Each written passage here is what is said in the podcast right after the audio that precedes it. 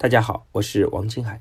今天给各位讲的主题呢，叫面对孩子的不良行为，你该如何来控制好情绪？每天都能收到来自全国各地的家长的困惑，其中很多问题呢都非常的类似，看似是一件很小的问题，但是在家长们看来却是困扰他们很久的大问题。比如说，一位妈妈说：“王博士，我的孩子五年级，写作业的时候总是小动作很多。”不是挠痒就是挠头，不然就咬指甲，小动作特别多，我该怎么帮他纠正？记得我们在八点六这节课中，我们讲到给孩子的行为进行分类，需要总结出哪些行为不需要我们特别应对处理的，一些烦人却不严重的行为，我们刻意忽略就可以了。如果你总是关注那些原本不用关注的问题，那么就会影响你和孩子之间的亲密关系。同时，问题本身也会不断的被强化，也是导致孩子持续重复的一个重要原因。怎么知道来判断某一个行为是不需要被关注和处理的呢？迅速问以下自己的三个问题。第一个问题就是：时间会让这种行为自然的发生改变吗？这种行为除了让我感觉到烦躁、生气，还会造成严重的影响吗？这是第二个问题。第三个问题就是：我需要立刻采取行动去制止吗？当你学会反反思这样的问题的时候啊，你发现很多问题其实并不是要急于去解决和处理的。反过来，孩子需要被你强化的是，在他发现任发生任何行为的背后。去寻找他积极的一面，并且把它指出来，给予肯定，好行为就会重复。这也是我们前面讲过，好的习惯其实就是这么形成的。那坏习惯呢，同样也是因为坏的行为不不停的要求改正而带来的重复导致的坏习惯。那有的家长可能会问了，我怎么样才能控制得住自己呀？不去管这些行为呢？行为虽然不严重，但是却很烦人呀。先我们明白，大人学会克制，随后其实孩子才会逐步学会自制。成熟的父母能够觉察到自己情绪，但是不被情绪掌控，这才是成熟的标志。很多父母说，实在是忍无可忍啊！你看，是他惹我生气的呀。我在每次上课的现场，我都会找一个妈妈作为亲身的示范。当我教一个妈妈站上舞台的时候，突然之间我就指着她的鼻子骂，我说：“你这个死八婆！”我骂完的之后呢，我就问他，我说你生气吗？妈妈给我说，哎呀，我非常生气。你这个这么有水平的人，怎么会当着这么多人面来骂我呢？就问他，我说此刻你可不可以不生气？当他冷静之后，他也告诉我说，我也可以不生气，因为他知道在这个场合我们只是做个游戏而已。我就跟他讲，今天我骂你是一个行为，但是生不生气其实本质上取决于什么？取决于我们自己。是我们自己的想法，最后才导致同样的事情发生的时候，我们是决定要生气还是不生气。所以，当我们想明白这件事之后，我们会恍然大悟，因为曾经啊，我们把我们所有生气的理由都成功的推卸给孩子做了某件行为，但是其实决定我们是否生气的本质在于我们自己，是我们在看到孩子行为的那一刻，我们内心中所产生的想法来决定的。一个内心平静的妈妈和一个内心充满担忧和悲观的父母，他对孩子的情绪反应是不一样。其实，我们对孩子的情绪更多是因为我们内心情绪的投射。我们内心充满担忧和恐慌的时候，我们看到孩子一切行为都会看到他反面，看到他消极的一面，所以我们的情绪就会很容易被这些行为所触发。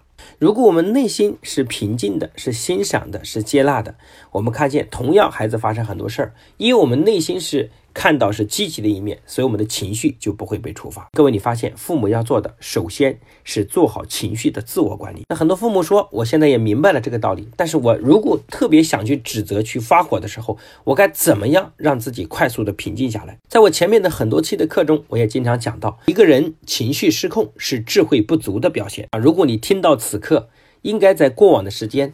你跟你孩子相处中，你的情绪比以前要好很多了。依然有很多事情让我们情绪会失控。那接下来如果发生情绪失控，我们该怎么办呢？我们有三点的建议。第一点，在内科要干嘛？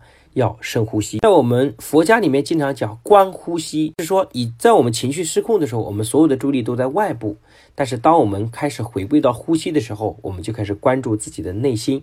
所以，观呼吸的本质是关乎自己的内心，让我们从不觉知的状态到逐步走向觉知的状态。所以，内科呢，你看，当你激动的时候，你的心跳会加快，这时候呢，你大脑会失控。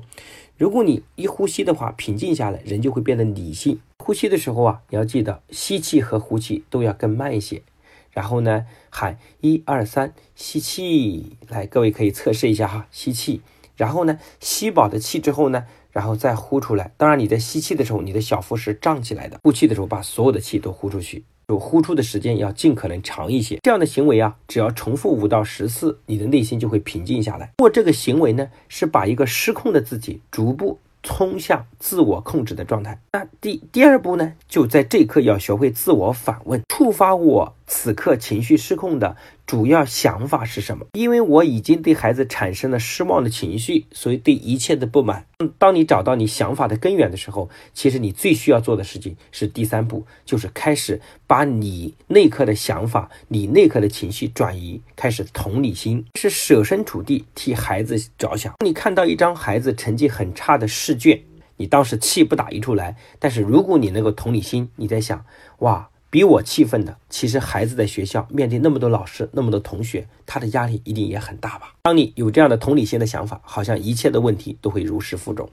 所以这三个步骤呢，只是一些简单的技巧，也就是我们讲的术的层面。一个方法要变成真正我们自己的，是需要重复去训练，来达到我们潜意识的。经常讲啊，一个人的心胸气度啊，是被委屈给撑大的。这个委屈还不止撑一次，要撑很多次。各位父母，如果你的孩子经常挑战你的情绪，就代表他其实才是真正的拯救和帮助你的人。是这样的情况，让你变得心胸很宽广，也变得越来越平静。那怎么样才能？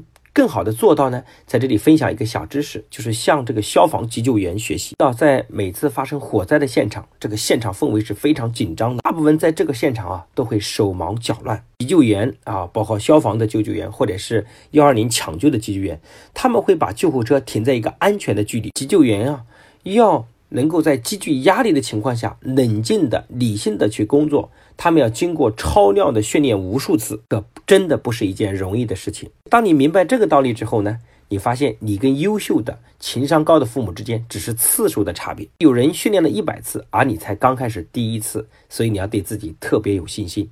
所以各位，你发现管好自己的情绪呢，需要反复来练习。今天布置给各位作业的是，当你的情绪在失控状态的时候，要学会重复这三个步骤：第一个深呼吸，第二个自问，第三个同理心。来期待帮助你成为一个高情商的父母，来培养一个高情商的孩子。那今天的课程就分享到这边，谢谢大家的认真聆听。